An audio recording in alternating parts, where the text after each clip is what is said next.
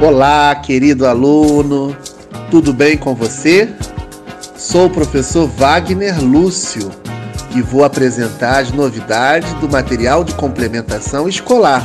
Toda semana são instigantes e enriquecedoras. Agora eu quero lhe fazer uma pergunta. Você sabia que aprendendo mais sobre a história da nossa cidade, dá para conhecer melhor a sua própria história? Pois é, convido você para embarcar nessa viagem ao passado da cidade do Rio de Janeiro. Quilombo, memória, refúgio, força, luta, solidariedade, identidade étnica, território, autonomia e história de resistência. São alguns dos termos que estão presentes por todos os lugares da nossa cidade. Nos quilombos, ancestralidade, alegrias, dificuldades, costumes, festas e conhecimentos tradicionais são revelados com muita emoção e com respeito, tanto pelos mais velhos quanto pelos mais jovens em uma constante busca de preservação das suas tradições no decorrer do tempo. Tudo se busca na memória para relembrar vivências, conhecimentos, sensações e pensamentos em uma história que não se apaga por meio de uma luta que permanece viva. Na cidade do Rio de Janeiro, há cinco quilombos urbanos reconhecidos. O quilombo Sacopã, localizado na zona sul do Rio de Janeiro, o quilombo da Pedra do Sal, que fica no centro do Rio, os quilombos do Camorim, Cafundá, Astrogilda e Dona Bilina, que estão localizados na zona oeste da nossa cidade. Esses cinco quilombos urbanos representam a resistência e a memória da matriz africana no Rio de Janeiro. Pesquise, aprenda mais sobre o assunto. Tenho certeza de que vai gostar. Vamos continuar conhecendo um pouco mais? Agora escute as audioaulas e faça as atividades do material de complementação escolar ótima semana para todos. Olá, querido e querida aluna. Meu nome é Caio, sou professor e elaborador do seu material de Geografia. Essa semana a gente vai trazer mais um tema de revisão do material didático Carioca, que é aquele livro de capa azul que você recebeu na, na escola no início do ano. Além disso, é importante que você tenha em mãos também esse material de complementação escolar, que você pode também estar acessando pelos meios virtuais, pelo aplicativo SME Carioca ou pelo carioca.rio, ou ainda está imprimindo e pegando ali impresso para poder fazer as atividades. E principalmente o seu caderno de geografia. É ali que você vai realizar as atividades e você vai anotar todos os conhecimentos que a gente vem trabalhando ao longo desses meses. Então, é importante que você tenha esses materiais em mãos para a gente começar a fazer as nossas atividades. Vamos começar? Essa semana a gente vai continuar falando um pouco sobre meio ambiente e sobre os impactos ambientais causados pela ação humana. A gente tem visto que as atividades humanas, como por exemplo o comércio, a indústria, as próprias atividades domiciliares, que são essas que você faz na sua casa, geram algum impacto ambiental. Por mais que esse impacto seja pequeno, de alguma forma nós alteramos o ritmo da natureza, nós modificamos o ambiente natural. E ao modificarmos o ambiente natural, produzimos impactos. Claro que o impacto ele pode ser muito maior ou ele pode ser muito menor. Ao longo da história humana, os impactos ambientais só têm aumentado por vários motivos. Um deles é o crescimento da própria população humana. Hoje somos mais de 7 bilhões de habitantes no mundo inteiro, e esses habitantes, muitos deles, estão localizados em grandes cidades, como a nossa, Rio de Janeiro, entre outras. Essas grandes cidades produzem um forte impacto ambiental. Mas espera aí, não é a cidade a única vilã desse, dessa questão, não, tá?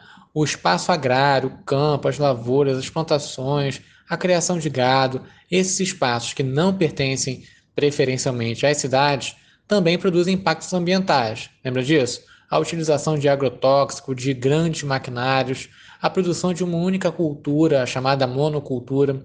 Todas essas ações comuns no espaço agrário também impactam o meio ambiente, às vezes poluindo rios e mares, às vezes contaminando o solo, enfim. Vai depender de como essa atividade está ocorrendo.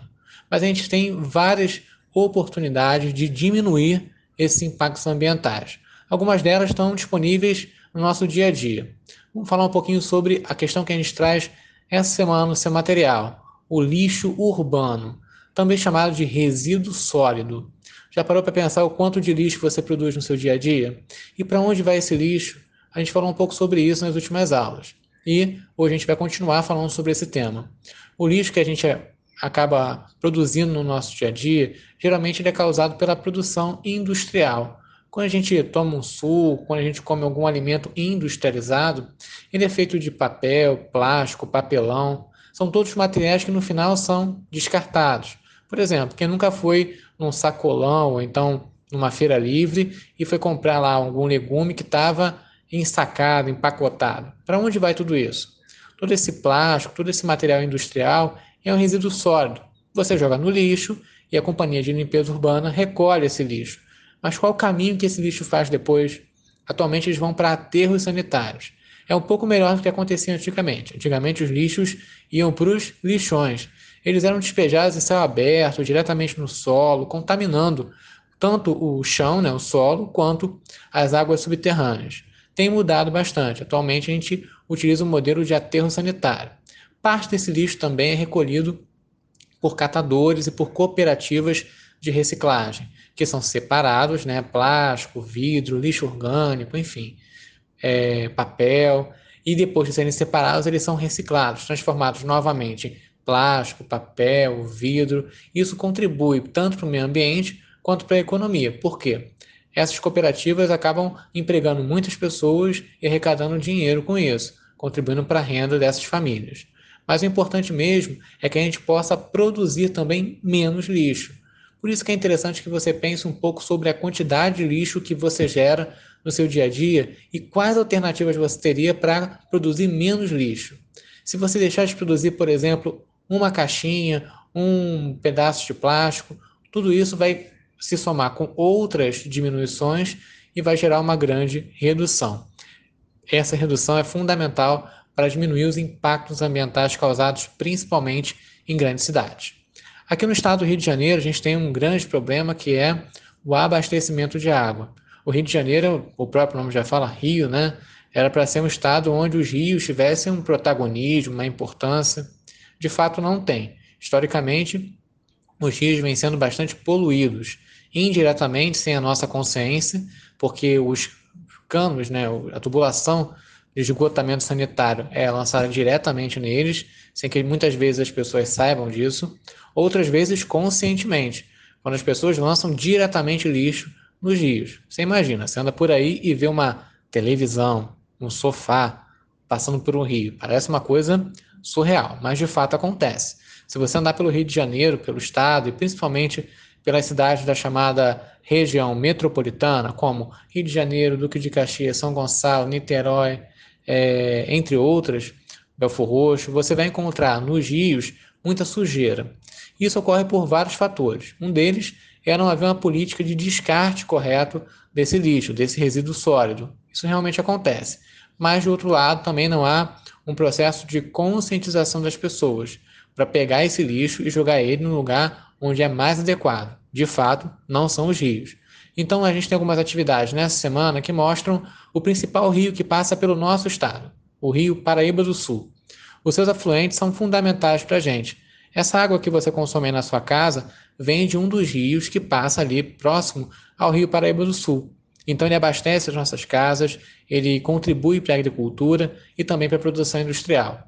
Poluir um rio como esse não é um bom negócio, porque quando você faz isso, você diminui o abastecimento e você piora as condições econômicas e sociais do próprio Estado. Então, a gente pode fazer algumas ações na nossa, no nosso dia a dia que vão contribuir para essa diminuição dos impactos e, principalmente, agir é, coletivamente, é, promovendo ações sociais, promovendo ações comunitárias que conscientizam as pessoas a não produzirem lançarem diretamente lixo nos rios, porque eles podem ser muito úteis para a vida humana. No final, tem um super desafio para você, como em toda semana a gente lança. A ideia é que você produza um cartaz, isso mesmo, um cartaz.